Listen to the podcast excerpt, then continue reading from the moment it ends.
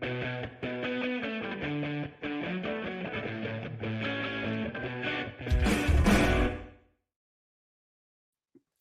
¿qué tal? Bienvenidos a un episodio más de Tangente Podcast. Ya estamos por acá eh, trayéndoles, como siempre, pues el, análisis de la situación eh, que atraviesa Guatemala. Eh, creo que es una situación muy delicada y hoy les voy a presentar a mis invitados de hoy. Ya está por aquí Baclav Masek y Edgar Gutiérrez. ¿Cómo están?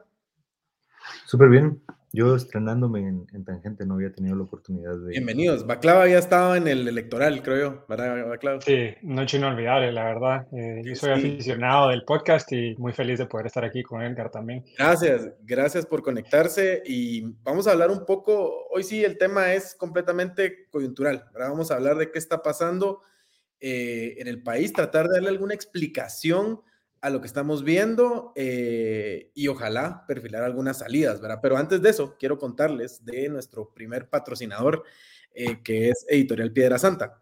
Piedra Santa tiene eh, una gran, un gran catálogo de libros al que ustedes pueden acceder. solo tienen que ir a las tiendas que están en zona 10 y dos en zona 1 para poder pues ver todo ese catálogo de libros. Tienen muchos libros sobre historia de Guatemala, muchos libros sobre historia reciente de Guatemala que son muy interesantes, así que pueden irlos a comprar y se pueden pedir en línea también, que esa es otra gran ventaja, lo pueden pedir a través de redes sociales o a través de la página web de Piedra Santa, así que por favor visiten Piedra Santa para poder pues acceder a todo ese catálogo de libros que tienen, particularmente los libros sobre Guatemala, aunque no son los únicos. Pero bueno, arranquemos mucha. Em, quería empezar tratando de entender esta situación que estamos viviendo. Yo creo que hay eh, mucha desinformación en el ambiente eh, y eso, eso responde a muchas cosas. Primero, a que hay grupos, digamos, convencidos de, cierta idea eh, de, que hubo anomalías o fraude en las elecciones, ¿verdad? Y eso los lleva, digamos, hacia una dirección. Luego hay un aparato de desinformación funcionando creo yo, en parte desde lo que está haciendo el Ministerio Público, que, digamos, de por sí sus sus eh, comunicados o, sus mensajes hacia la prensa, pues son parte de ese aparato de desinformación.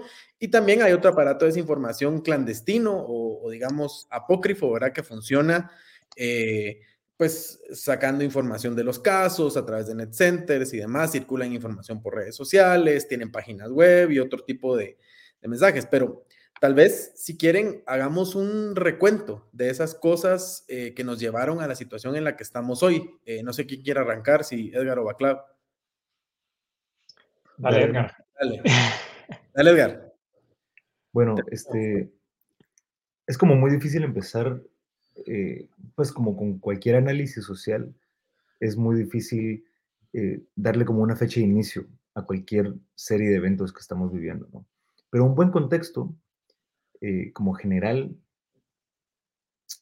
alguien diría que esto empieza en 2015, alguien diría que esto empieza eh, en 2007, cuando se instauró la CICIG, alguien diría que esto empieza eh, con la cancelación del Partido Semilla, ¿no? o con las elecciones, o bueno, hay diferentes, digamos, puntos de partida. Pero yo creo que el buen denominador común que nos ayuda a entender estas, estas manifestaciones, este paro, en comparación con otro tipo de manifestaciones sociales que ha tenido Guatemala, em, es que está en un contexto de autoritarismo competitivo. ¿no? Está en un contexto donde la democracia se le fue arrebotada a la gente y ellos están ahora intentando recuperarla. ¿no? Entonces, ¿cuándo empieza este arrebato de la democracia? Pues bueno, eh, yo diría durante todo el gobierno de Yamatei han habido acciones sistemáticas para menoscabar la, independencia de poderes, para menoscabar la fortaleza institucional, para menoscabar un montón de preceptos que nosotros consideramos democráticos. ¿Para qué? Para concentrar más poder y sobrevivir más tiempo en el, poder. Y hay diferentes formas que uno puede tomar para que resulte en una forma política no democrática. Una de ellas es la dictadura, ¿no? La dictadura personalista. Yamate podría estar queriendo reelegirse, pero eso no es lo que quiere. Eh, también podría querer estar eh, manteniendo específicamente a su partido para que se repita muchas veces. Mm, no, sé, no sé si exactamente ese es el caso, pero por ahí va. ¿no? Y el punto es que este caso en particular, la forma, la forma no democrática que vemos es la de instaurar un régimen donde los competidores no tienen chances de ganar. ¿sí? Eso es suficiente para clasificar el régimen como no democrático. Entonces, esto empieza para mí en el proceso electoral, durante las inscripciones. Sistemáticamente se cancelan opositores, particularmente los opositores que no pertenecen a la coalición dominante. Entonces, no, no necesariamente tiene que ser un opositor que tiene la probabilidad de ganar, sino que tiene la probabilidad de ganar y amenaza mis intereses. Entonces, un Carlos Pineda, un Roberto Arzú, un Telma Cabrera, que digamos que de alguna forma no nos sorprendieron que ocurriera eso, ¿no? Eh, Suri Sandra Torres tenían oportunidad de ganar en contra de Manuel Conde, pero a ellas no hay que cancelarlas porque con ellas se puede trabajar, ¿no? Es, parte del arrangement no democrático. Pues bueno, en ese contexto, particularmente los bloqueos vienen de acumuladas estas causas un poco más lejanas, ¿no? Años de falta de representación democrática, años de falta de poder recibir servicios del Estado. Y más próximamente, de la sensación de que le están robando su voto. Porque, ¿qué pasa? Durante las elecciones, entonces yo cancelo a los opositores que me antagonizan y que me pueden ganar, pero no me doy cuenta de que este otro que me antagonizaba me puede ganar. Entonces viene y me gana, ¿no? Entonces, eh, yo tengo que armar cualquier excusa para poder desaparecerlo de la, de la escena política y termina en la cancelación. Pero la cancelación implica muchas cosas. Implica el saqueo de las cajas, implica el lenguaje leguleyo que está detrás de todas estas eh, resoluciones, implica el aliarse con otras instituciones del Estado para por diferentes frentes atacar esto. yo lo resumiría con que esto empieza en el momento que cancelen la semilla. Porque ese es, ese es el momento en el que la gente, ojo, la gente afuera de la capital, ¿no? Que lo más sorprendente es que es gente que nunca ha gozado de ningún beneficio en democracia. Em, identifica que se le está robando su voto, que se le quiere menoscabar su capacidad de elegir, que es básicamente lo único que tenemos todos de gratis en, en una democracia. Por otras cosas hay que luchar. Eh, se puede luchar libremente por ellas, ¿no? Pero esta es la única que se nos da por ser guatemaltecos. Claro. Em, yo creo que de ahí viene, de, la sensación de que yo estoy perdiendo mi sistema político. Quiero recuperarlo. A mí tal vez me gustaría hacer una revisión desde la sociología, porque me parece que lo que menciona Edgar es, es eh, ideal, eh, especialmente desde la ciencia política, que, describe la tipología del, del autoritarismo competitivo yo sí veo una relación bastante íntima con lo que pasó en el 2015, por ejemplo. Yo creo que hoy estamos viendo las movilizaciones ciudadanas más grandes eh, de la última década. Me atrevo a decir que, especialmente por el hecho que menciona Edgar, que surgió en comunidades rurales y que, que escuchan el llamado de los 48 cantones, un liderazgo como a partida, ¿verdad? Afuera, dentro de ese entramado de sistema de partidos políticos, creo que estamos frente a un hito en, la historia de los movimientos sociales en Guatemala. Y si recordamos bien, en 2015, apenas unos días después de la renuncia de Pérez Molina, eh, sucedieron las elecciones eh, generales en medio de como una resaca civil, ¿verdad? O sea, Jimmy Morales, novato político que eh, consiguió el respaldo de las élites políticas tradicionales, vence, por supuesto, a la UNE. aquí hace la futura presidenta de Guatemala, como dijeron en una entrevista en este podcast. Eh, y después de esas históricas protestas contra la corrupción, quedó esa desilusión que la oferta electoral eh, alimentó ese entendimiento que hasta tal vez 2019 realmente íbamos a poder tener ese cambio, ¿verdad? Eh, pero las esperanzas en 2019 también fueron bajísimas. yo creo que el régimen de, de, de Yamate, como bien lo menciona Edgar también, eh, va a ser recordado como una serie de proyectos de construcción de Estado muy mal manejados y obstaculizados desde la pandemia, eh, pero también como el que provocó el peor deterioro de Estado de Derecho desde el regreso a la democracia en 1985. Yo creo que desde la elección de Yamate en el 2019, eh, Guatemala ha derivado hacia el autoritarismo con una marcada destrucción de la independencia judicial. Y todo esto lo hemos visto a través de la criminalización de fiscales anticorrupción durante los últimos cuatro años, eh, como el Centro Internacional para Periodistas ha registrado creo que más de 750 ataques contra el periodismo independiente durante estos últimos cuatro años. Eh, verse cómo hay personas cuyo trabajo los obliga a irse al exilio, mientras que hay otros que están encarcelados injustamente con causas penales eh, completamente falsas e inventadas. Y esas, esas campañas de acoso e intimidación fueron como la información que las personas a la hora de ver esta extrema judicialización electoral, especialmente cuando se trata de cancelar al partido que va a ganar, eh, que ganó y que va a asumir en enero, eh, pues alimentan esa ira, ¿verdad?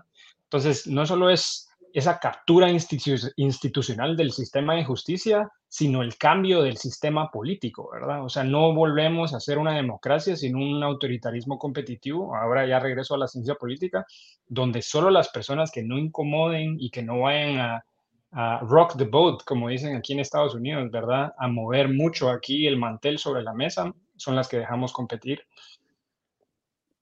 Ahora, Ambos hablaron de 2015, ¿verdad? Como otro punto en el que vimos un levantamiento ciudadano importante, eh, pero hay una duda que surge en redes sociales que he visto de algunos actores legítimos que, se preguntan por qué se ve tan diferente el, movimiento social eh, que se levantó en 2015 y que protestó al movimiento social que se ve hoy. O sea, ¿por qué lo vemos tan diferente? ¿Por qué los métodos son distintos? No sé si ustedes quisieran dar alguna explicación sobre el tema. Edgar, si quieres, arrancamos.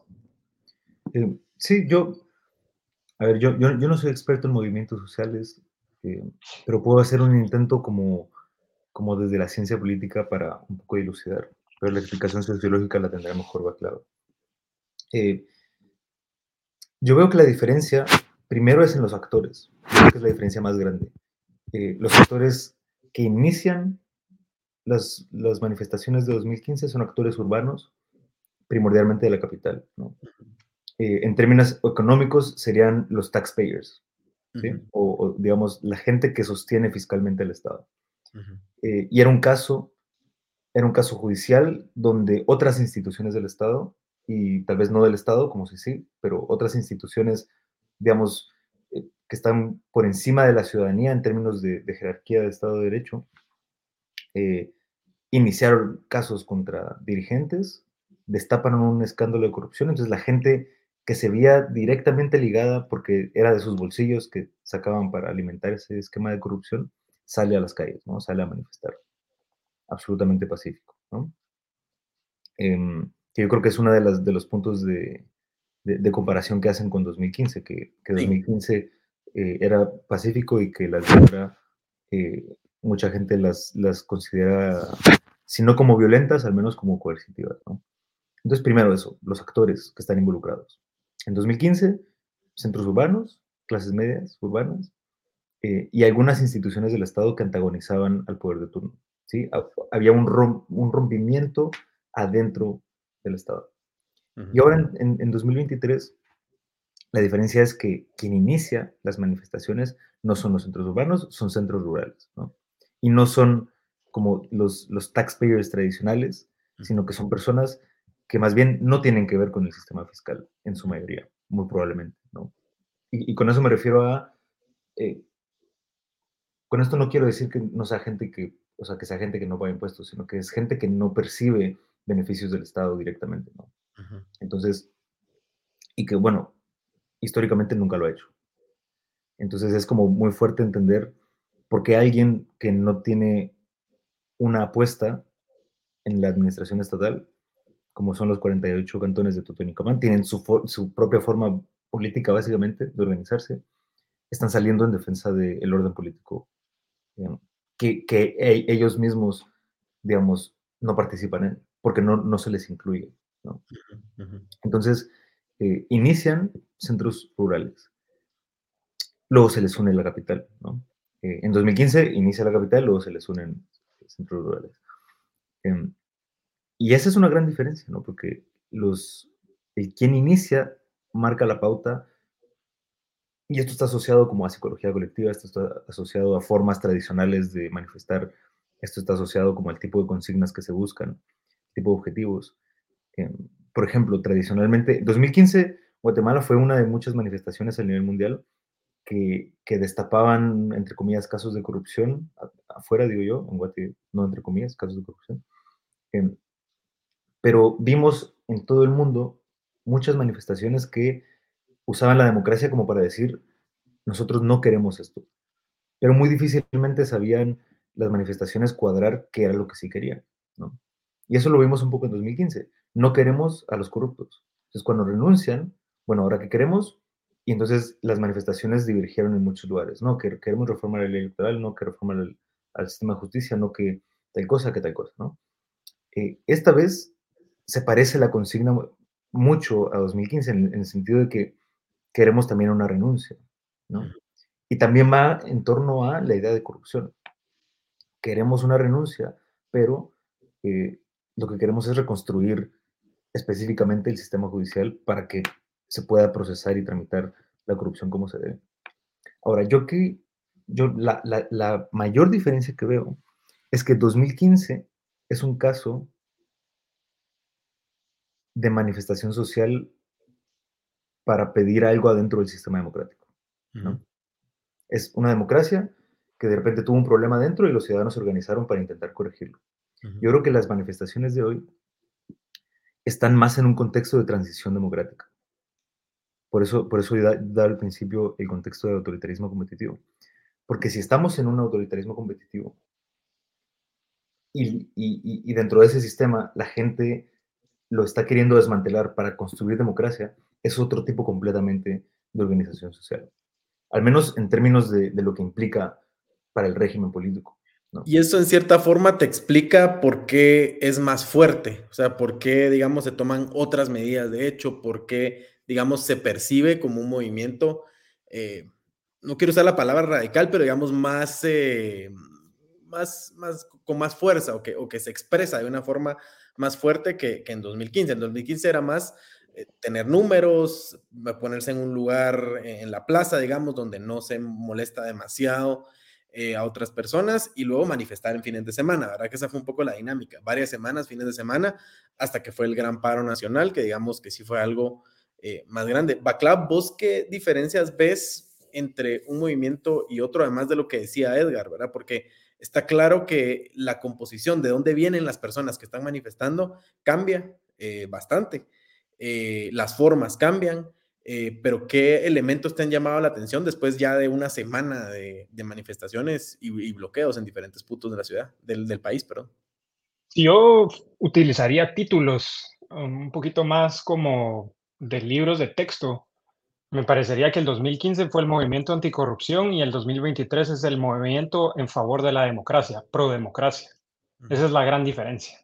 Eh, creo que es, Edgar lo explica muy bien desde la política, ¿verdad? O sea, teníamos un problema sistémico que podía ser mejorado con una reforma, ¿verdad? Y, y, y, aparte de eso, creo que teníamos al MP jugando a favor nuestro, teníamos a la CICIG también, que era un ente internacional reconocido, que a pesar de que en, Guatemala todavía su reputación está en muchísima duda, a nivel internacional es visto como un experimento bastante exitoso y, pues la galvanización de, entes sociales eh, de múltiples clases, eh, pero mayoritariamente urbanos, fueron los que nutrieron esos fines de semana, ¿verdad?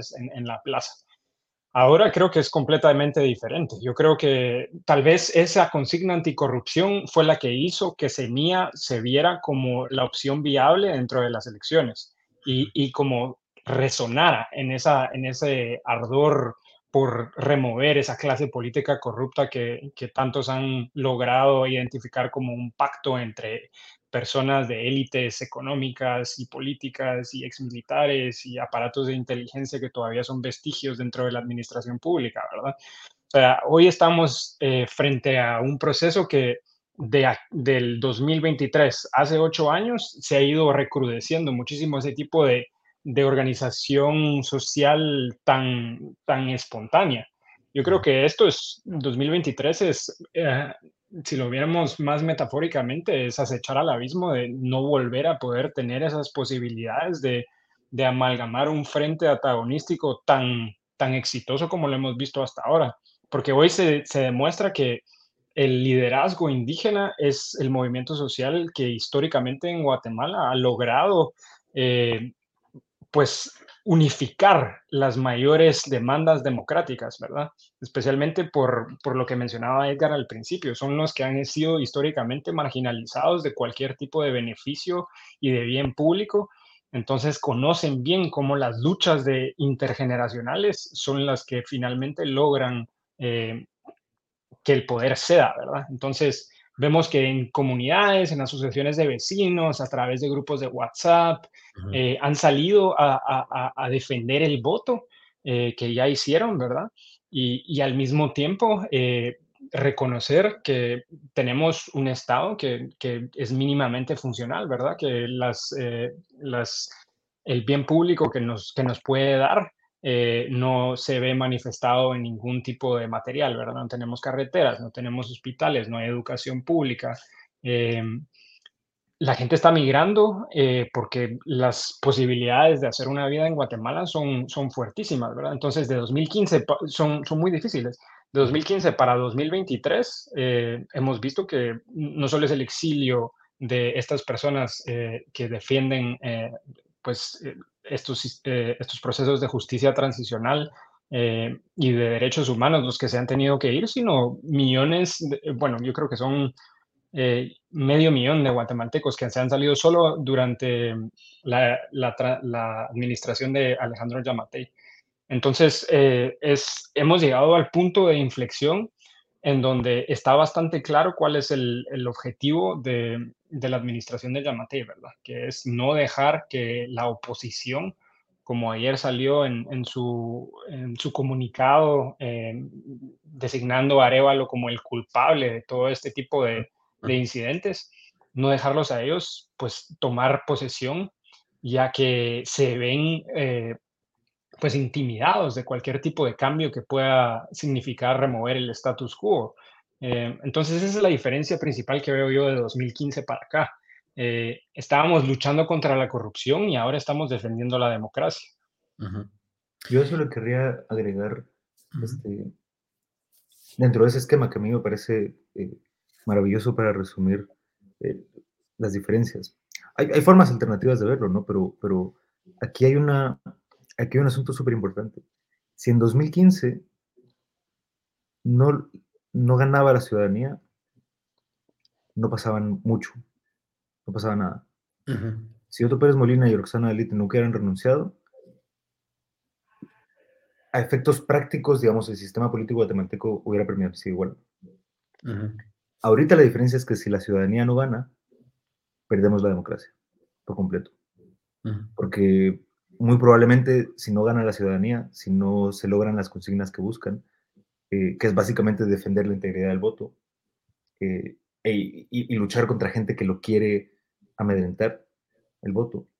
Entonces perdemos la capacidad de volver a poder decirle que no al poder. Porque eso solo se puede hacer en democracia. Si algo no nos gusta del sistema político, solo en democracia se puede cambiar. En autoritarismo no. En ese sentido, estamos, en un punto de inflexión eh, mucho más importante que 2015. 2015 era, digamos, un proceso que se, que aparte que era un proceso que iniciaba, porque ese fue casi de los, de los casos más importantes y los primeros casos importantes de la CICIG en esa, en esa fase de la CICIG. Eh, y como decís, si Otto Pérez Molina y, Roxana Leti hubieran terminado su, su periodo, pues de todas formas hubiéramos tenido elecciones, hubiéramos tenido un cambio de poder, aunque claro, ellos tenían un plan, digamos, de continuidad del, del partido como tal, pero no, no usando eh, necesariamente métodos antidemocráticos, sino más bien utilizando clientelismo y la estructura del partido eh, y el ventajismo, digamos, que les podía dar ser el partido en el poder. y electoralmente ya les hubiera hecho el daño que, o sea, saca, claro. saca el escándalo y ellos pueden aferrarse al poder y no pasa nada, pero luego en las urnas la gente recuerda y les dice, miren, ustedes nos acaban de ver la cara de tontos, no voy a votar por ustedes. Hubieran sido castigados. Ya, pasó eso. Que de hecho así fue. Le dijimos al poder, eh, miren, no queremos, o sea, no nos vamos a dejar la, la cara de tontos, vamos a votar por la opción que nos hubiera gustado tener en 2015, que representa esa consigna que nos enervó a todos desde 2015. Y que así fue, porque el Partido Patriota compitió y, digamos, perdió estrepitosamente, ¿verdad? Y perdió. Eh, antes de pasar a la, siguiente pregunta, quería contarles de nuestro otro patrocinador, eh, que es eh, Parismart. No sé si cuando ustedes ahorita no están en Guatemala, pero cuando están en Guate y de repente salen, los invitan a tomarse un par de copas por ahí, eh, un par nada más, un par. par de cervezas, pues antes de tomarse la primera, como una media hora antes, se pueden tomar una pastilla de Parismart, que lo pueden ver aquí en la pantalla, a ver si señalo bien. y pues eso es un protector hepático que ayuda a aliviar a prevenir, mejor dicho, los síntomas de, la comúnmente conocida goma, ¿verdad? O resaca.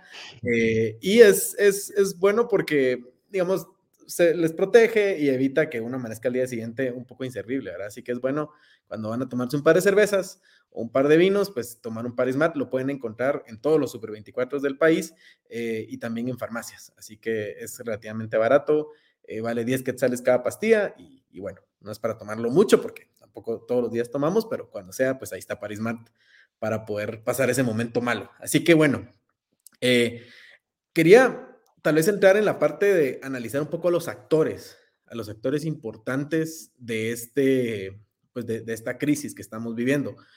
Hay muchos y son distintos, ¿verdad? Eh, y han surgido, creo que algunos nuevos, pero no sé si quieren, vamos haciendo ahí una lista de actores y tal vez tratando de caracterizarlos un poco según sus posturas eh, y qué responsabilidad tienen. Eh, entonces, no sé quién quiere arrancar. Eh, Edgar, si quieres arrancar, o, si quieres Baclava, arrancamos porque Edgar terminó la pregunta anterior. ¿Quién es el actor más importante aquí o quiénes son los actores más importantes y, y en qué posturas están, en qué postura los vemos? Sí, yo creo que las instituciones que hoy en día tienen el poder eh, son desde el Estado, ¿verdad? El Ejecutivo, Alejandro Yamatei, creo que él, por actos de comisión u omisión, eh, está a cargo de lo que está sucediendo hoy en Guatemala. Yo creo que la forma en que él tergiversa la información en sus comunicados es muy peligrosa porque básicamente se está lavando las manos diciendo que él no tiene nada que ver con las movilizaciones que están pasando cuando sabemos muy bien que él es el presidente más impopular que hemos tenido eh, en la época democrática. Creo que tal vez solo lo pasa eh, Otto Pérez Molina en el, en momento que tuvo que renunciar. Eh, y bueno, ahí tenemos el Ejecutivo, ¿verdad? El Legislativo creo que todavía tenemos bastante claro que hay una coalición entre el Partido UNE, el Partido Vamos, el Partido Valor, eh, los partidos pequeños conservadores también, ¿verdad? Que han logrado, pues, de alguna manera eh, formar cierta especie de aplanadora minúscula que con la mínima cantidad de votos logran, pues, bloquear cualquier tipo de esfuerzo en favor de la democracia.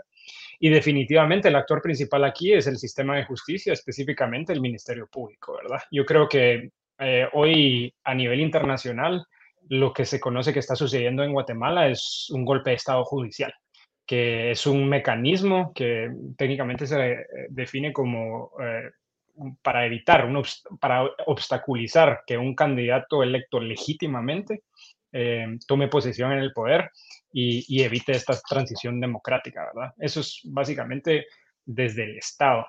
Eh, los otros actores, creo que principalmente para las movilizaciones que estamos viviendo eh, y para los bloqueos, creo que es los 48 cantones, son eh, las alcaldías indígenas de Sololá, el Parlamento Xinca, las, las, organizaciones indígenas de base que tienen presencia en los territorios, son los actores que están como emblemáticamente personificando esta oposición contra los desmanes autoritarios que, vemos desde el Estado, como coordinándose, ¿verdad?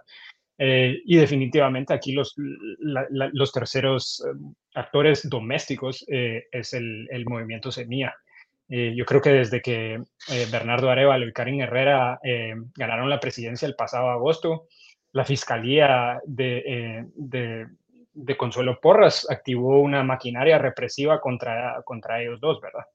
Entonces, ese binomio, que fue la gran sorpresa de la contienda en primera y en segunda vuelta, eh, que surge de 2015, ¿verdad? De esas movilizaciones que, que, son anticorrupción, em, ha hecho, ha hecho esta, luz, esta lucha para, para desarticular todo este entramado de redes ilícitas y criminales que han lucrado de la administración pública como su, oferta de campaña electoral más exitosa. Eh, y por eso es que ese discurso político que desafía esa manera de, hacer política tradicional eh, es lo que vieron desde los tres eh, organismos del Estado como pues una, una posible pues vía, un, proceso que pudiera llegar a ellos, que terminara pues quitándolos del poder y, pues lo que hoy vemos también es esa coordinación desde los tres poderes para procurarse impunidad, en dado caso que pues este intento de golpe de Estado judicial no, no sea exitoso porque los otros actores que no son domésticos sino internacionales es la comunidad, ¿verdad? O sea, Estados Unidos, la Unión Europea, el Reino Unido, los países nórdicos, la OEA, eh, que todos han salido a condenar esta extrema judicialización. Yo creo que Guatemala otra vez está volviendo una paria internacional. Yo creo que desde los ochentas que no, no había ningún, hay un consenso internacional que lo que está pasando en Guatemala es completamente desnable. Eh, entonces, así a, a 30.000 pies de altura, creo que, creo que esos son los cuatro autores, ¿verdad? Em, la sociedad civil básicamente creo que está tratando de ser eh, pues partidaria en su mayoría en, favor de estos movimientos mm, democráticos, ¿verdad? Para defender el voto, pero al mismo tiempo creo que hay, que hay personas que pues tendrán sus, sus fundamentos para creer que efectivamente hubo fraude y, que esto tiene que ser perseguido penalmente, ¿verdad? Sí, Edgar, analizando un poco la posición del presidente Yamatei, es una posición eh, extraña, ¿verdad? Porque, bueno, no sé si extraña, pero compleja, porque eh, por un lado, digamos, se le señala como uno de los principales eh, responsables o, de los principales poderes detrás de este golpe institucional. Pero esto es, digamos, basado en información que no necesariamente está a la vista de todos, ¿verdad? Y eso le permite a él, en cierta forma, esconder esta realidad que se ha señalado en muchos espacios. Entonces, él, digamos, eh, si está frente a Luis Almagro de la OEA, él dice, yo voy a entregar el poder, ¿verdad? Y aquí voy hacemos un, un show, un proceso de transición eh, y luego, si está frente a la comunidad internacional, pues lo mismo. Si está frente a, lanza un mensaje en Guatemala y dice, yo voy a entregarle el poder a Arevalo en, en, en enero, ¿verdad? Eh, pero por otro lado, también dice, bueno, pero los casos no son responsabilidad mía, eso tiene que seguir eh, Arevalo tiene que ordenar, o algo así, lo, lo voy a entender, a, los manifestantes que se retiren, le lanza toda la responsabilidad a Arevalo. ¿Cómo analizar la posición del presidente Yamatei, que creo que es bastante compleja de, entender eh, y que creo que sí logra efectivamente distraer la atención o confundir a muchas personas? Claro, eh, se me hace súper pertinente la, pregunta porque yo creo que le atina justo al epicentro de la polarización que estamos viviendo en Guatemala, ¿no? De la gente que está a favor o en contra de los bloqueos, que, donde el encuadre está en puedo no salir de mi casa versus puedo no votar dentro de cuatro años, ¿no? Porque no, no creo que muchos tengan claro que lo que significa montar los bloqueos, lo que significa manifestar, es proteger la democracia. Ese vínculo no es obvio para muchas personas, ¿no? Entonces, un poco por eso estamos acá, como para desempacar lo que eso significa y la clave de ese desempaque está en las intenciones del, presidente Yamate, ¿no? Entonces, yo la forma en la que, en la que cuando he platicado con amigos que no se dedican a, las ciencias sociales y que me preguntan, mira, ¿cómo, o sea, cómo así? ¿Qué está pasando, no? Em, hay muchas analogías desde la ficción. Eh, y es como si el presidente Alejandro Yamatei hubiera sacado un manual del dictador y empleado todas las tácticas que tienen dentro de sus, dentro de sus guías. Eh, a mí el, ejemplo que me gusta mucho usar es el de Star Wars. ¿no? Star Wars, pero la trilogía original de Star Wars. ¿no? Y el episodio 3 también. Por, supuesto que tiene que ser la original. Tiene, sí, tiene que ser, tiene que ser. No puede ser la última. no, no, las, las, las, este, sobre todo porque las secuelas no tienen mucha política. Eh, eh, la política está en las, en las precuelas y en la, en la y en, en, las series animadas. Pero bueno, esto es como si el, el, emperador Palpatine hubiera escrito un manual de, bueno, cómo hacer un golpe de Estado bien hecho, ¿no? Eh, y luego de hacer el golpe de Estado, cómo yo gobernar de manera que la gente crea que yo estoy de su lado. La mayoría de las veces. La, cantidad suficiente de veces como para que no me, antagonicen, no me antagonicen todos. ¿no? Y la estrategia va un poco así. Primero, tengo que deshacerme de mis opositores. ¿no? Check en las elecciones. Le faltó uno, que era el más importante. ¿Por qué el más importante? Porque es el que ganó. Entonces, le faltó uno, ahora tiene que acomodar la estrategia hacia prevenir que este actor tome posesión. Y, el, y el asunto es que el punto del el rol del presidente en este momento, que es muy diferente al del MP, porque el, del MP sí es de hacer un ataque frontal y eso es mucho más fácil de identificar. ¿no? Yo las, las entrevistas que he visto que le hacen a la gente en la calle, em, es como, mira, ¿y por qué está aquí? Ah, no, porque quiero que Consuelo Porras eh, renuncie. Y de repente no muy conocen a Curuchiche. Yo creo que no lo conocerán menos, pero a Porras yo creo que sí la tienen como bien ubicada. Y es como, el MP está haciendo algo que atenta contra nuestra libertad, contra particularmente mi sufragio.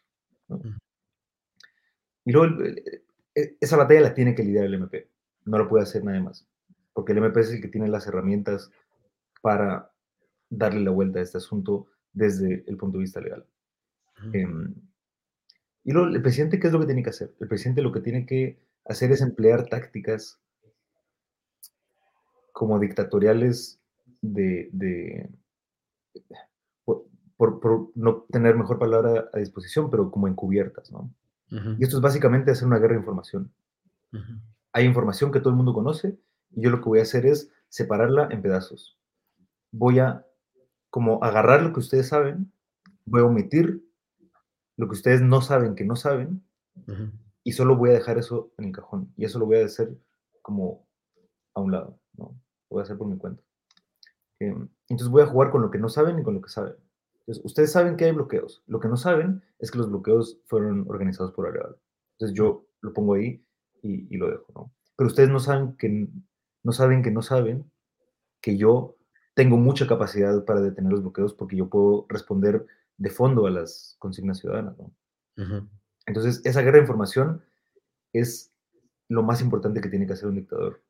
Y ojo, ni siquiera tiene que construir una narrativa nueva no tiene que armar legitimidad desde cero para legitimarse a él o al MP. O sea, él, si se dan cuenta, la estrategia de comunicación no es voy a crear una narrativa paralela. Lo que voy a hacer es solo destruir pequeños pedazos de la otra narrativa, de manera que ni siquiera que la gente se desmonte o que la gente la antagonice, solo que se paralice. Y esa estrategia de desinformación para paralizar es lo que ha sido muy exitoso en otros países eh, para avanzar el autoritarismo. Entonces, el punto es, como para el buzzword, desinformar para paralizar. Entonces, yo a ti te doy pedazos de información que a mí me convienen para que tú no hagas nada. Yo no quiero que tú vayas con mi policía y, y, ataques a los ciudadanos, porque entonces eso es problemático, ¿no? Yo no quiero que tú vayas a presentar amparos al MP. Yo no quiero, él no está invitando a la acción a la ciudadanía que puede estar de, de su lado de alguna forma. Él solo quiere que la gente que podría alimentar más los bloqueos se quede quieta. Si yo fuera él, yo estaría haciendo eso. Y eso es exactamente como lo que Y tal vez ahí hablar de el actor relevante que, que, no se ha mencionado hasta la fecha. Bueno, creo que Baclav, vos, vos lo decías algo de eso, aunque no dijiste el, el nombre, digamos, pero el, el, sector privado o digamos la, las fuerzas de alguna forma conservadoras del país que hasta la fecha creo que están en esa posición media, o sea, en esa posición como de, como de, eh, si quiero que haya transición de poder, eh, las investigaciones del MP deben continuar, eh, y luego el presidente Yamatei me está dando una cara y yo más o menos me la creo, ¿verdad? Pareciera que me la creo o, al menos públicamente digo que me la creo. Él dice que va a haber transición de poder, entonces va a haber transición de poder, ¿verdad? Pues, ¿Por, qué nos estamos alarmando si él dice que va a haber transición de poder?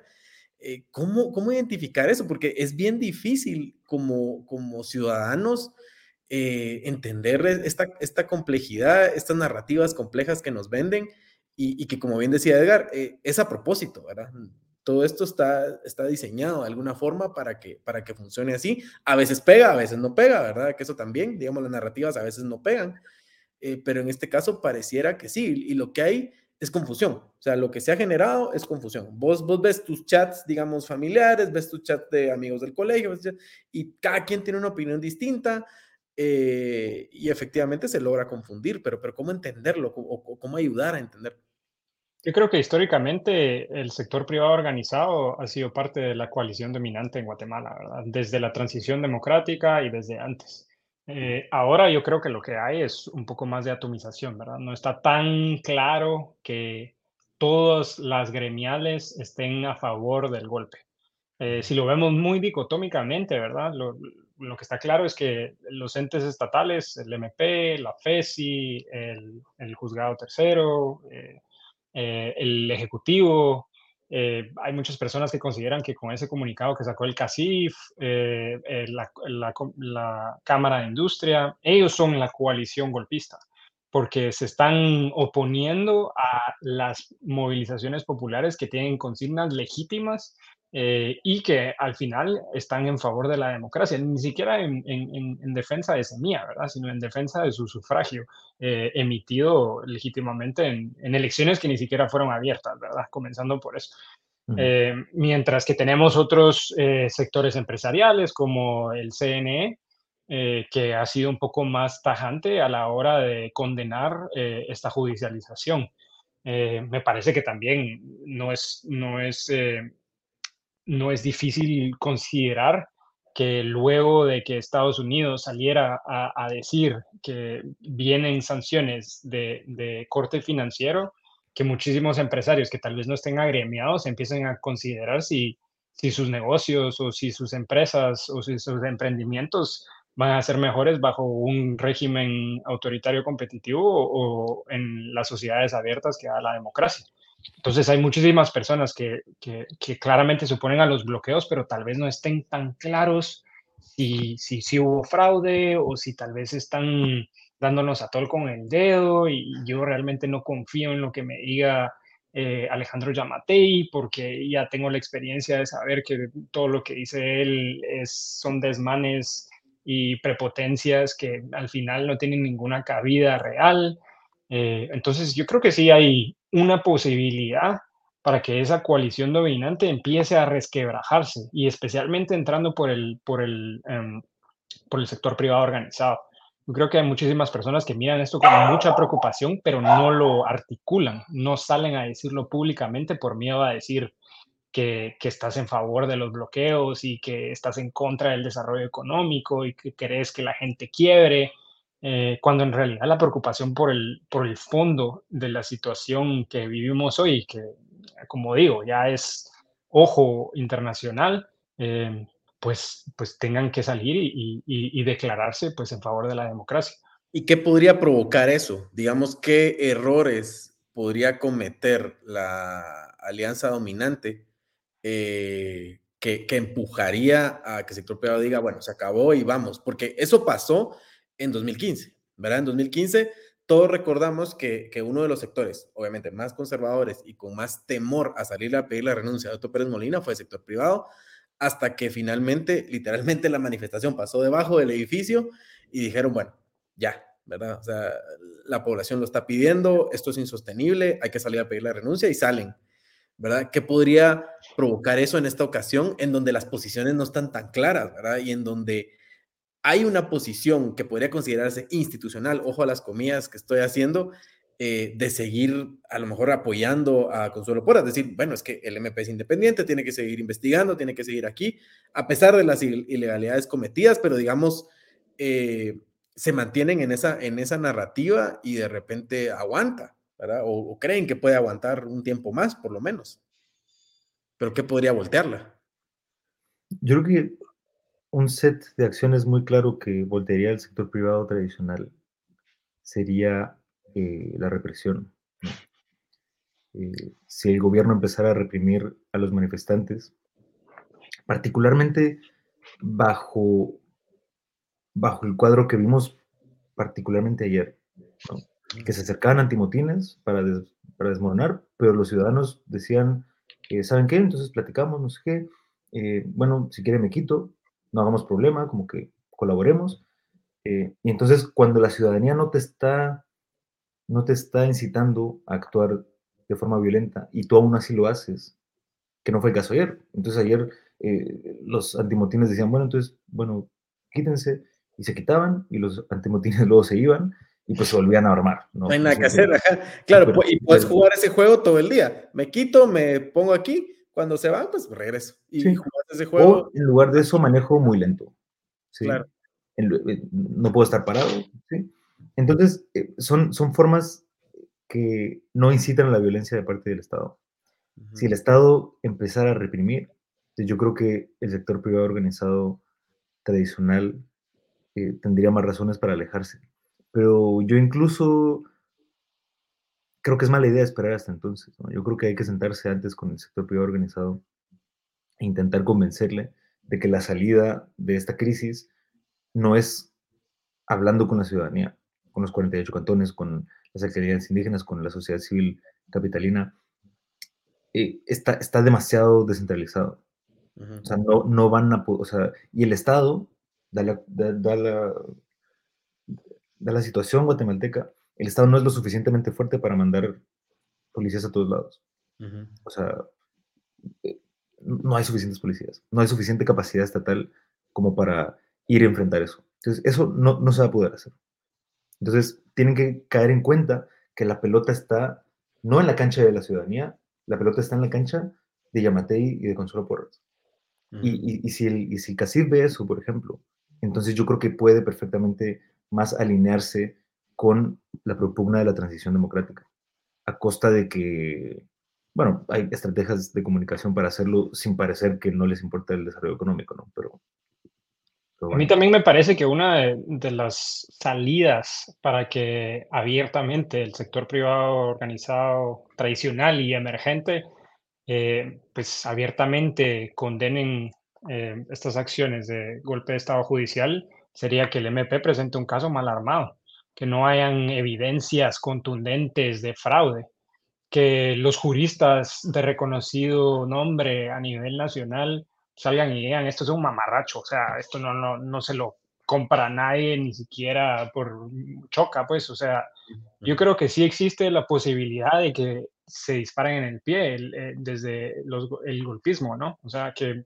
simplemente eh, haber eh, allanado el TSE en múltiples ocasiones no les haya sido suficiente como para orquestar un caso eh, que sea convincente para, para, la opinión pública, ¿verdad? Y si la opinión pública claramente ve esos, esos narrativos, esa evidencia inventada, em, todo ese tipo de, de, cosas que pudiera lanzar a, cuestionamientos de legitimidad de, penal, creo que pudieran cambiar de opinión y decir, bueno, al final todo esto fue un circo y, y, no podemos creerle a la fiscal general o al fiscal Curruchiche o, o al juez Orellana, ¿verdad? Que básicamente estaba rompiendo el orden constitucional utilizando leyes que no, le, no, no, no convenían para este tipo de, de caso.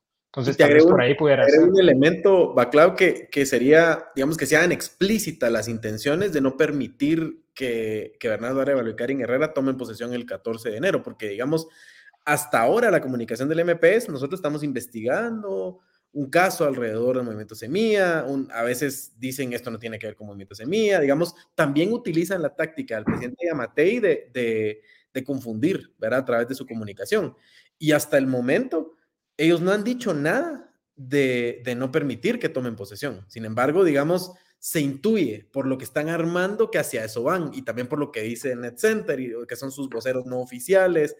Pero digamos, la comunicación oficial del MPS, nosotros solo estamos investigando, ¿verdad? Y no estamos investigando a Bernardo Arevalo, no, no va por ahí la cosa, ¿verdad? Pero eh, pues sabemos que eso es así, ¿verdad? Que, que esa es la intención final, pero por eso también nos cuesta ver un poco cuál es el fin de esto y hacia eso voy. Pero antes de, preguntarles esto, quería contarles de nuestro tercer y último patrocinador del día, que es Chemic. Chemic es la librería más grande del mundo, dicen. En realidad, lo que es es, una página guatemalteca que, es como un espejo de Amazon, ¿verdad? Que te permite traer eh, cualquier cantidad de libros a Guatemala.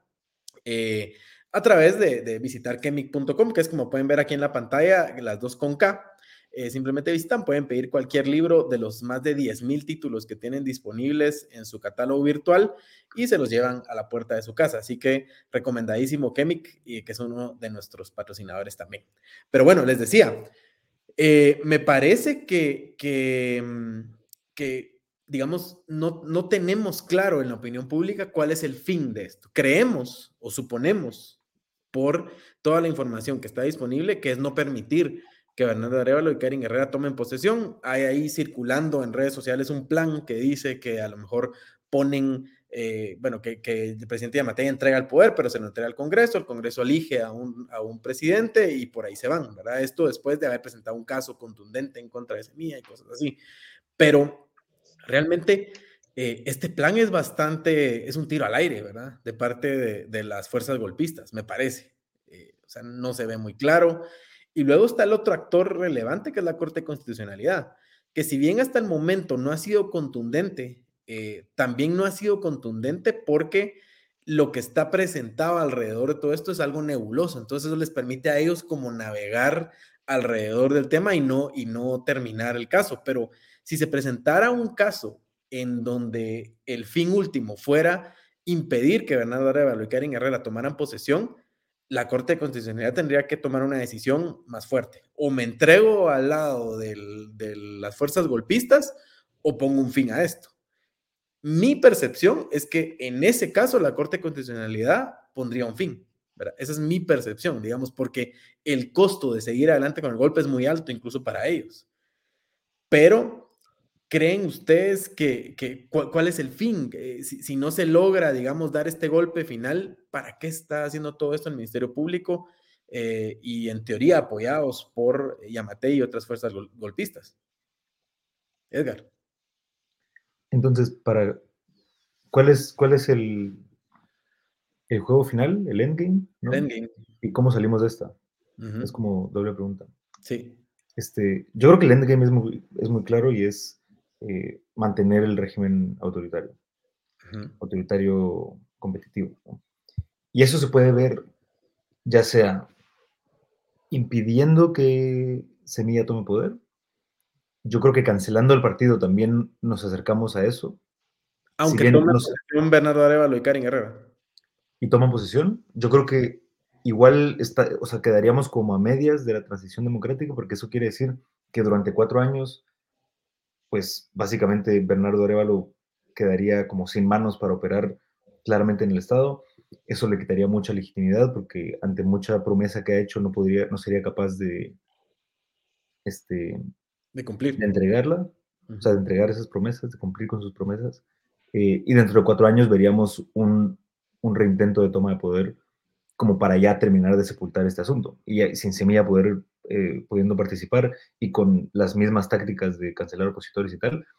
O sea, igual y el juego, el juego inmediato, yo creo que la mejor opción inmediata es que no tomen posesión y que el Congreso, ta, ta, ta, y quede Manuel Conde, ¿no? Yo creo que ese es el objetivo A, ¿no? El objetivo B es, ok, toman posesión, pero logramos cancelar el partido. Y cancelando el partido, tenemos cuatro años después como para reagruparnos y soltar un golpe autoritario incluso más contundente en las siguientes elecciones. Eh, eso también implica correr riesgos, ¿no? Porque sin el dinero del Ejecutivo, por ejemplo, no pueden activar la maquinaria eh, legislativa. Y eso es bien complicado, ¿no? Eh, pero bueno, yo, yo, yo, veo eso como un, un, sólido plan B. Si no logro que eviten tomar posesión, al menos voy a quitarles el partido, quitarles sus vías institucionales para, para poder mantener, aferrarse al poder, y luego yo intentar tomarlo más tarde, ¿no? Como que se quedaría en pausa la transición. ¿Y cómo salimos de esto? Bueno, eh, desde la ciencia política, yo, yo, por eso insistía en que estamos en un caso de transición democrática, porque hay muchísimos, digamos, hay ríos de tinta escritos sobre transiciones democráticas. Eh, y particularmente para América Latina, aplica muy bien el marco teórico de un par de autores de apellidos O'Donnell y Schmitter. ¿no? Estos autores lo que dicen es básicamente, las transiciones ocurren cuando las élites negocian, ¿no? ¿Y cuándo las élites negocian? Bueno, depende de qué élites y depende de qué quieran las élites, ¿no? Em, ¿Qué élites? Pues tenemos una coalición democrática o una coalición autoritaria, ¿no? La coalición autoritaria, los que dijo Baclav, eh, el MP, el presidente, eh, varias de las cortes de justicia, eh, varios jueces, etc. De repente el sector privado está ahí como, como que no muy le importa el régimen político siempre y cuando le den como su espacio y sus privilegios, ¿no? Que yo creo que temen perder sus privilegios con semilla. Entonces por eso están como, como más alineados hacia, hacia favorecer el, lado autocrático. y luego en, en, la coalición democrática tenemos más a la, obviamente al, partido, al movimiento Semilla, eh, a, los, a los pueblos mayas, ¿no? 48 cantones, alcaldías indígenas de Sololá, de Chimaltenango, etcétera, etcétera. Eh, y tenemos, claro, me gusta separar a la población en Guatemala en particular entre la, la, sociedad civil como urbana y la rural, ¿no? Y ahora las dos están en convergencia, que eso también es como raro de conseguir, ¿no? Que un clivaje tan duro en Guatemala coincida eh, en una dirección política. Em, luego tenemos a la CC que está como en medio, como mediando, ¿no? Que es como, como raro. Y pues en ambos, en ambos lados de la coalición, en ambas coaliciones, tenemos miembros que son como más duros, más, más, digamos, estáticos en sus preferencias. Eso quiere decir que no importa lo que le digas, te van a mandar por un tubo, básicamente. Eh, y otros que son más moderados, que están más como dispuestos a, negociar si pueden ver que algo sale bien de esas negociaciones. ¿Cuál es el punto? Que la coalición democrática sea más grande y más poderosa que la coalición autocrática.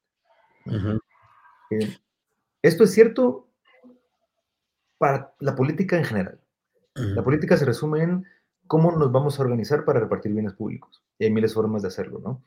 Eh, y tradicionalmente nos habíamos peleado con las armas para averiguar quién lo hacía la democracia es un tremendo invento, porque entonces te, quita a un lado las armas y te resuelve de forma pacífica quién va a estar a cargo del poder. Y lo hace como, como avisándote cómo saldría un conflicto. ¿no? Eh, una elección es, bueno, si fuéramos a llegar a un conflicto, ¿quién, tendría, quién tiene más tropas en su ejército, básicamente? Y entonces, por eso es que tradicionalmente aceptamos los resultados del opositor, ¿no? Porque si él tiene más votos, quiere decir que, dado un conflicto, pues él me ganaría, entonces yo mejor mucho para atrás. Esta es la forma más primitiva, burda de ver la democracia, ¿no? Entenderla. Em, yo creo que ambos, ambas coaliciones creen que pueden ganar. La autocrática porque genuinamente creen que hubo fraude, entonces no puede ser que tanta gente esté apoyando a estos cuando yo he, yo he utilizado toda la maquinaria estatal para garantizarme a mí el poder. Entonces yo creo que yo tengo suficiente y estos también creen que tienen suficiente, ¿no? Los otros, los, los democráticos. Pero hay gente que está en medio yo creo que ahí está el CACIF. El CACIF hay que convencerle que es parte de la coalición autocrática ahorita, hay que convencerle de que se salga de esa coalición, se meta a la coalición democrática y entonces reconfigure completamente la, repartición de poder y, terminen por vencer a la coalición autocrática. ¿Cómo se hace eso? Es básicamente CACIF. Les juramos, o sea, nuestras, nuestras garantías son, no les vamos a quitar privilegios durante el, bueno, por decir algo, no tiene por qué ser esto, pero, pero esto sería como lo más convincente. Y luego a los más duros de la coalición autocrática, darles una forma de salida. Esta gente no quiere soltar el hueso, o sea, quiere seguir con las investigaciones, quieren, quieren todo esto que quieren, porque temen que bajo un gobierno alternativo terminen este, presos. Perseguidos. Entonces, eh, hay, que, hay que darles algún tipo de salida, y la salida puede ser literalmente física, salida del país. O sea, que, mire, vayas a Panamá, yo le pago el retiro el resto de su vida, Consuelo Porras y Yamatei, y Curruchiche tal vez, y no vuelvan a pisar Guatemala, pero ya, dejen, dejen de estar molestando. Esas son, ese son el tipo de salidas, ese son el tipo de negociaciones que nos muestra la literatura a la que han llegado acuerdos eh, ciertos países para transicionar a la democracia.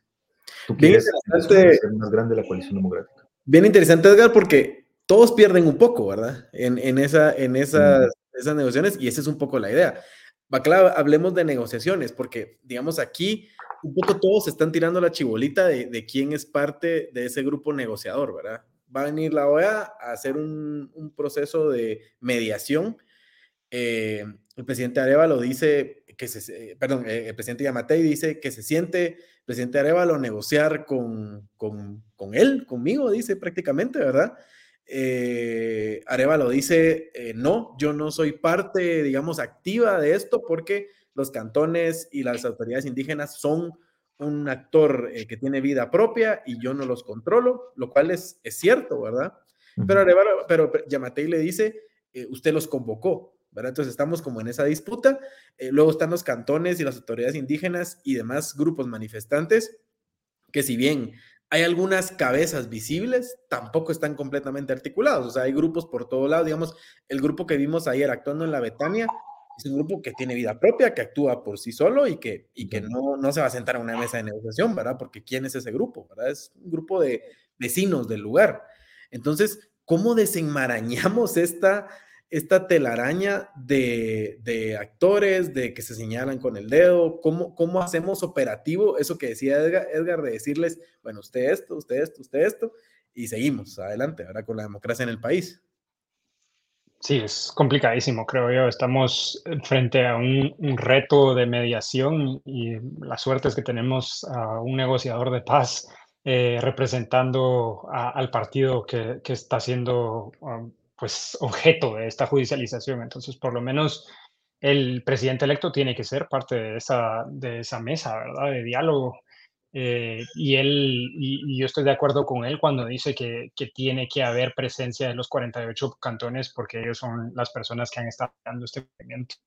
Eh, me parece que tal vez la OEA va a tratar de, de excluirlos debido a que este tipo de negociación pueden ser solo dentro de dos partes. Eh, no me parece que vayan a ampliarlo para incluir también personas de sociedad civil que han estado convocando este tipo de, de, movilizaciones, por lo cual me parece que sería imaginarnos una mesa entre Almagro, Yamate y Arevalo, y que ellos tres básicamente reanuden la, la, transición con la garantía de que Arevalo va a asumir con su partido el 14 de enero, que esa ofrenda del presidente saliente eh, de, de dar su vida para que él pueda asumir eh, sea verídica y no solo pues palabreríos, ¿verdad? Eh, y Almagro, pues tratar de garantizar que, que, que, este, este periodo transicional, que lastimosamente en Guatemala es larguísimo y estos días se han sentido aún más largos, eh, pues no, no, no termine en algo en lo que yo sí temo muchísimo, que es esa represión de la que hablaba Edgar, ¿verdad? Eh, que salgan perdón, sí, perdón que te interrumpa. El, el, ahora, el, el, problema que yo veo con el escenario que nos planteas y jugando aquí un poco abogado del diablo es que las posiciones se ponen complicadas, porque si es Yamatei, Arevalo, con una mediación de la OEA, eh, las posiciones son, Arevalo dice, yo no controlo a los manifestantes, no puedo decirles que se vayan o que se, o, o que, o que se queden, ¿verdad? Yamatei dice, yo no controlo al MP, entonces no puedo decirle que pare las investigaciones y, o, o que sigan, ¿verdad? Eh, y digamos, ambas, ambas posturas tienen un poco de verdad, ¿verdad? Porque, y creo que la de Arevalo tiene más verdad porque Arevalo realmente no controla a los manifestantes, ¿verdad? O sea, las manifestaciones tienen vida propia, son organizaciones que tienen una tradición de participación política muy, muy larga y él no los controla, ¿verdad? Eh, claro, están apoyándolo a él en cierta forma y a, y a, la democracia, ¿verdad? Pero no los controla. Y, y ya Matei, digamos, eh, legalmente, formalmente, no controla el Ministerio Público, ¿verdad? Aunque digamos, tenemos, no sé si digamos decirlo de esa forma, pero tenemos información de que Amatei obviamente es parte del movimiento golpista y que algo de comunicación habrá y que también, digamos, algo de, de eso él está empujándolo, ¿verdad? O todo está empujando, ¿verdad? Algo de eso sabemos. Uh -huh. eh, pero obviamente, pues aquí estamos hablando desde el punto de vista un poco especulativo, la información que está por ahí. Ahora, eh, y, entonces en, en, esa formalidad, digamos, que, present, que pondrían las dos partes sobre la mesa, la situación no se resuelve, porque no está el Ministerio Público formalmente representado eh, y no podría, no sé si podría estarlo, y no están los manifestantes tampoco formalmente representados y tampoco sé si podrían estarlo. Entonces, de nuevo, no sé qué piensan, Edgar, no sé si querés ahí participar en eso también, porque es una situación bien compleja. Sí, yo creo que, o sea, yo, yo, yo yo entiendo y analizo la política bajo una lógica donde las leyes no gobiernan, gobiernan las personas. Uh -huh. Entonces, en una mesa de negociación, ¿quién tiene que estar? No quien dice la ley que tenga que estar. Uh -huh. Está quien tiene poder político. ¿Y quién tiene poder político? Pues no quien diga la ley que tiene poder político, sino quien realmente sostiene poder político. ¿no? Eh, y sus aliados y la forma en la que pueden influenciarse entre ellos. Entonces es cierto, hay una división formal entre Yamatei y Consuelo Porras, porque formalmente Yamatei no puede despedir a Consuelo Porras de su puesto, ¿no? Pero sabemos que las relaciones de poder son mucho más complejas que eso. Entonces, admitir eso es el primer paso para sentarlos a los dos en la misma mesa y decirles, yo no sé si ustedes dos están aliados en esto, ¿no? Pero señor presidente, usted es el presidente del país. Usted, aunque no sea amigo, supongamos que no es amigo con Consuelo Porras, que todo esto lo están haciendo sin su consentimiento, que usted le ha, dicho, le ha sugerido que pare y no ha parado, que esto no tiene nada que ver con usted, pues entonces parte de la negociación es que usted se siente con ella y le diga, yo sé que nos quedamos mal, supongamos que se quedan mal, aún así, espabile, abra los ojos, dése cuenta de lo que tiene enfrente deje de perseguir esta ruta, porque si sigue persiguiendo esta ruta, esta gente no va a parar. Eh, no, es que mire, es que, es que si renuncio van a ir por mí, van a ir por mi cabeza. Es como que, entonces ese es uno de los stakes, esa es una de las necesidades que tienen las partes. Y de eso se trata la negociación. Yo me imagino a Consuelo Porras sentada en la mesa, porque tiene que estar sentada en la mesa, aunque, aunque la OEA no, no solo negocie con cabezas de Estado y no negocie con instancias específicas del Estado, pues no me importa eh, o sea, en esa mesa tiene que estar la gente que está sosteniendo el poder político. Y en este caso es un juez séptimo, es una fiscal general y un fiscal de la FESI, es un presidente electo y es algunos líderes de, algunos, de algunas manifestaciones, ¿no? Eh, identificar a los actores más relevantes, sentarlos y decirles, miren, ejerzan el poder que ustedes tienen, ya sea porque el pueblo se lo dio a Arevalo, ya sea porque, eh, bueno, literalmente usted es la cabeza del Ejecutivo, entonces es la persona con más poder del país, eh, y porque usted dirige las investigaciones del sistema judicial, eh, y porque usted, otro, está este, literalmente bloqueando, no sé, está, está, haciendo lo que incomoda al, al, poder y a un montón de gente ahorita. Entonces ustedes se sientan y platican. Em, y dentro de este esquema, tanto, tanto Yamatei tiene que asumir una posición de liderazgo. Porque es, que, es que al final eso es gobernar, ¿no? Gobernar no es, ah, bueno, este problema yo no puedo hacerlo porque, porque no tengo poder ahí. Es, pues eso, eso no es liderazgo, ¿no? El liderazgo se trata de, dar la milla extra y de tratar de influir a la otra gente con, tus capacidades de oratoria, de convencimiento, de negociación. Y, es, o sea, nada te exime de poder ejercer estas, estas herramientas, incluso en gente con la que la ley te separa como un fiscal general. Y Arevalo, es cierto que no le dijo a la gente, miren, bloqueen. Eh, y, es, y es parcialmente cierto que les dijo, miren, salgan a, a, defender la democracia, ¿no? Pero, pero también sabemos que si Arevalo ejerce un tipo de liderazgo muy específico, que es el de, ok, voy a hacerme, yo sé, yo sé que ustedes no lo están haciendo por mí, pero yo me voy a hacer cargo, yo me voy a hacer responsable de esto. Y entonces voy a entrar a la mesa con esa capacidad, con la capacidad de, bueno, yo soy un presidente muy popular, esta no es la forma que, específica que yo elegí ejercer mi, mi poder, pero es la que me tocó administrar.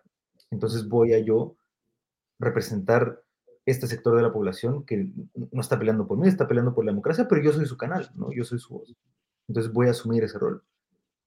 Pero eso es un compromiso que tienen que hacer los dos. Tienen que los dos asumir roles que hasta la fecha han negado y que en realidad no son roles que tengan. Claro, son roles que, les cayeron y que tienen que asumirlos o que se los buscaron, en el caso del presidente Yamatei, ¿verdad? Claro, eh, ¿quién convoca entonces? Te tengo dos preguntas a vos. ¿Quién convoca? Que eso, digamos, sí, sí sería la, OEA, pero, pero la OEA tiene esa capacidad de identificar a esos actores y sentarlos ahí. O puede ser el presidente Arevalo quien convoque. Diga, miren, sentémonos estos actores en la mesa. No sé cómo lo ves. Sí, yo creo que bueno, esperando a que mañana la Corte de Constitucionalidad vaya a resolver y que tal vez nos pueda otorgar una salida institucional devolviéndole a, pues, al TSE esa autonomía conferida por la Constitución, dando esas acciones eh, inconstitucionales del MP, eh, pues me parece que él si pudiera, pues yo creo que mañana va a ser un día crucial, ¿verdad? O sea, si mañana vemos que la CC eh, sale a decir que, está todo bien, que tienen que continuar las cosas como están, Arevalo pudiera aprovechar el hecho que la OEA está haciendo visitas hoy en Guatemala, que participó ayer en la sesión, que condenó el, golpe y al mismo tiempo condenó el vandalismo, eh, pues apropiarse de este momento histórico y, decir eh, que efectivamente esta coalición pro democracia, él la representa, no la lidera por el momento, pero que está en, el, en beneficio de todos, eh, desescalar la situación, ¿verdad? O sea, yo ahorita creo que la instabilidad es, es una realidad innegable, ¿verdad? O sea, Guatemala no, no está en un punto tan dulce como lo ha estado en el pasado. Creo que efectivamente hemos ido en, ese, en esa regresión eh, democrática durante los últimos ocho años, tal vez. Em, entonces, él, él, pudiera convocar y él pudiera llamar a estas partes, eh, estos stakeholders tan importantes que hoy en día tienen el poder. Em, pero a mí lo que me preocupa es, eh, nosotros dos somos cientistas sociales, ¿verdad? Hay, hay una premisa que tal vez nos queda un poco lejos, que es de ciencias exactas eh, más, más que todo de la física. ¿Qué pasa cuando el objeto inamovible es chocado por la fuerza imparable? Me gusta que citas una frase utilizada en The Dark Knight también. Me gusta. sí, ¿qué es lo que pasa? Es, es, como esa paradoja de, la, de la, física, O sea, aquí estamos contra una fiscal general que, y, un, y un fiscal especial contra la impunidad que se rehusan a, a salir a pesar de que sean las personas más odiadas del país y, pues hasta usan las redes sociales para expresarse y decir que aquí, de aquí no me voy. Eh, entonces, cuando el problema que identifican los físicos es que ese objeto inamovible no, no tiene una fuerza que lo mantenga en su lugar. Entonces, al final, cuando vemos este, esta paradoja, cuando sucede eh, en, en, en, realidad, lo que pasa es que ese objeto inamovible se eh, y se termina quitando, ¿verdad? De, de, ese obstáculo que representa. Las fuerzas imparables eh, creo que hoy en día tienen consignas bastante claras y la, la, salida institucional más rápida, como le decían ayer en el periférico, es si se da consuelo, nosotros nos quitamos. Y así de fácil es. Claro. Ahora, quiero cerrar con una última pregunta que daría para un programa entero y a lo mejor si quieren lo hablamos en otro programa, pero me gustaría dar unas pinceladas ahorita. Y es, ¿cómo cambia esto el rostro del liderazgo indígena de los 48 cantones, de los distintos grupos que están ahí representados? ¿Creen que los dejan una posición distinta a la que estaban antes de esta crisis? Definitivamente sí. ¿Y cuál sería esa posición? Yo creo que aquí el, aquí el experto es Baclava, entonces voy a responder brevemente como para darle el espacio del mejor. Em, la forma en la que a mí me gusta pensarlo es que es, es, un sector de la población que nunca ha recibido beneficios de la democracia, no tiene por qué luchar por esto, y aún así lo está haciendo. Y esto nos dice, bueno, a mí en particular me dice una cosa, y es que si lo está haciendo es porque valora, muy probablemente valora lo que pueda venir en el futuro. ¿sí? Yo voy a proteger el presente porque me importa el futuro. ¿Y cuál es ese futuro? Yo creo que están calculando un futuro donde ellos pueden participar con mucha más libertad, con mucha más inclusión. Eh, un futuro donde se les atienda sus necesidades eh, básicas. Y entonces, en un futuro así, que sería un futuro, en este caso, la apuesta es a que es un futuro con arévalo y con semilla, ¿no?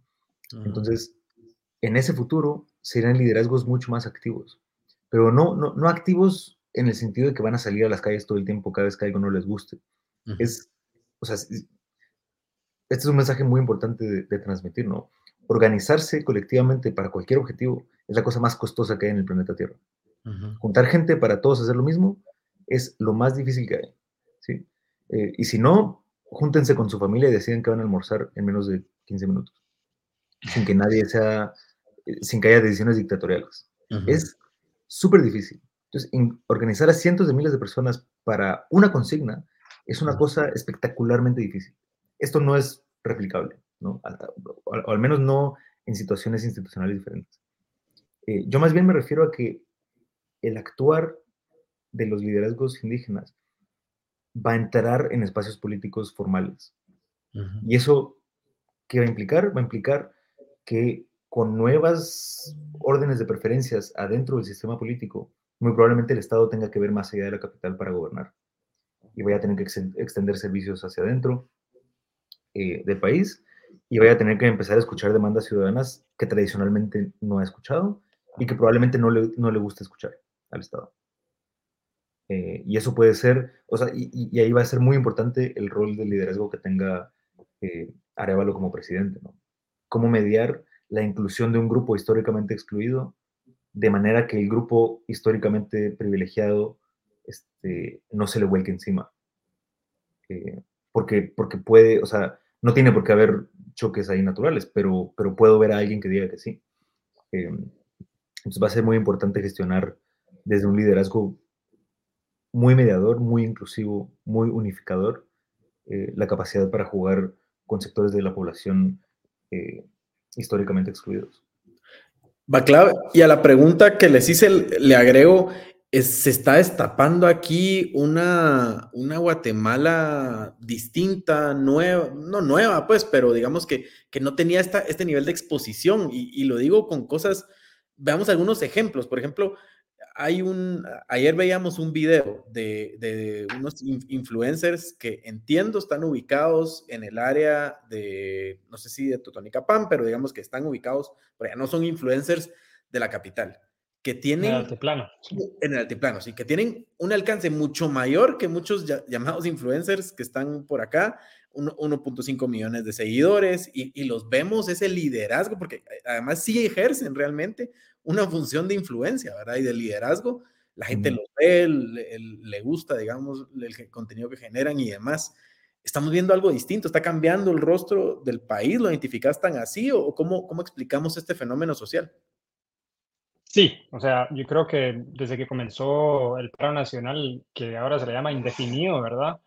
Eh, Guatemala es un país diferente, es una sociedad completamente eh, abierta a un diálogo multisectorial que no se vivía, creo que desde los, de la negociación de los acuerdos de paz, eh, que también eso es otro tema para hablar en otra ocasión, ya que los resultados no han sido deseados, pero ya el hecho de poder pensar en que el liderazgo indígena va a poder descentralizar esa administración pública que siempre ha sido en base a lo que sucede en la capital y que la, la proveer servicios públicos ha sido alrededor del área metropolitana, creo que estamos llegando, y especialmente que el, que el cambio demográfico en el país y, y, la forma en que se ha urbanizado el interior también implica que tengamos acceso a, a, estas redes de comunicación con alcance global, eh, la correlación de poder está cambiando.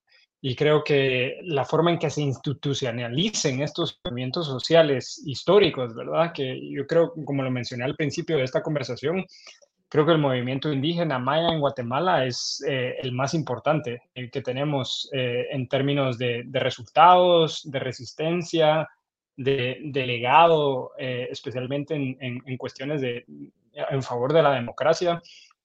sin ellos no, no, no, creo que tuviéramos un, un, una apertura tan grande como para poder pensar que, que vamos a finalmente tener una, una, sociedad multicultural e inclusiva, porque, o sea, es los, las consignas que ellos han logrado lanzar a, las últimas generaciones han sido finalmente las que han logrado, pues, por lo menos agregar cierto tipo de normatividad a, estas, a, estos derechos humanos eh, que, que, tanto han sido un, un, un, un objeto de lucha en el país.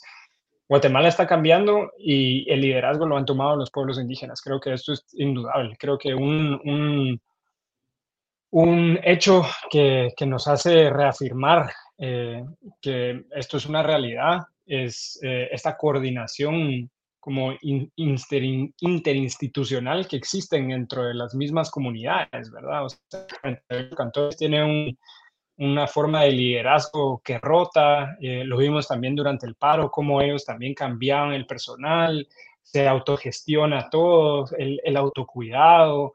Eh, yo creo que es, es, es, una forma de organización social y de acción colectiva que tiene ese legado ancestral, pero que al mismo tiempo es eminentemente democrático. Y si en Guatemala queremos tener una democracia representativa, es imposible pensar que la mayoría de la población no va a tener un rol predominante dentro de la forma en que vamos a hacer políticas públicas en el futuro.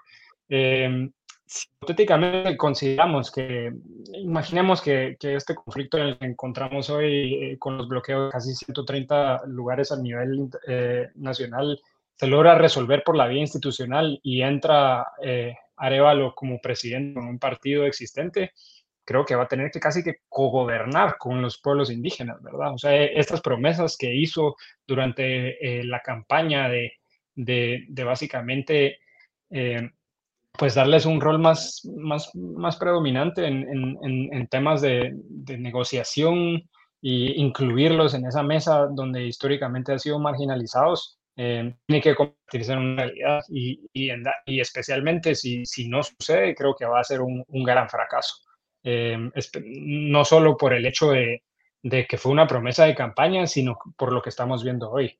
Eh, no pudiéramos estar hablando de, un ejemplo a nivel mundial en defensa de la democracia que está subiendo en Guatemala si no es por el liderazgo indígena.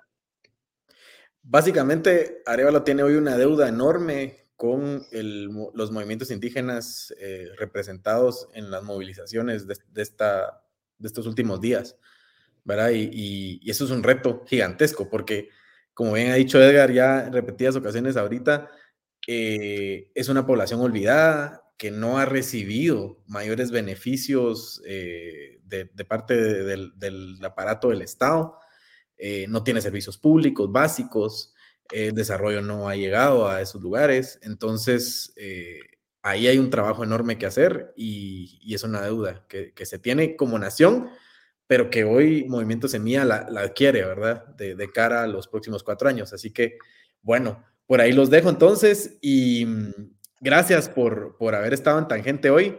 Eh, la verdad que bien interesante el análisis, me, me, gustó mucho y a ver si lo repetimos más adelante para ver cómo, cómo caminó pues, la situación política y, y que vemos, ¿verdad? Que, que, creo que sí, eso van a ser tiempos emocionantes de aquí al 14 de enero.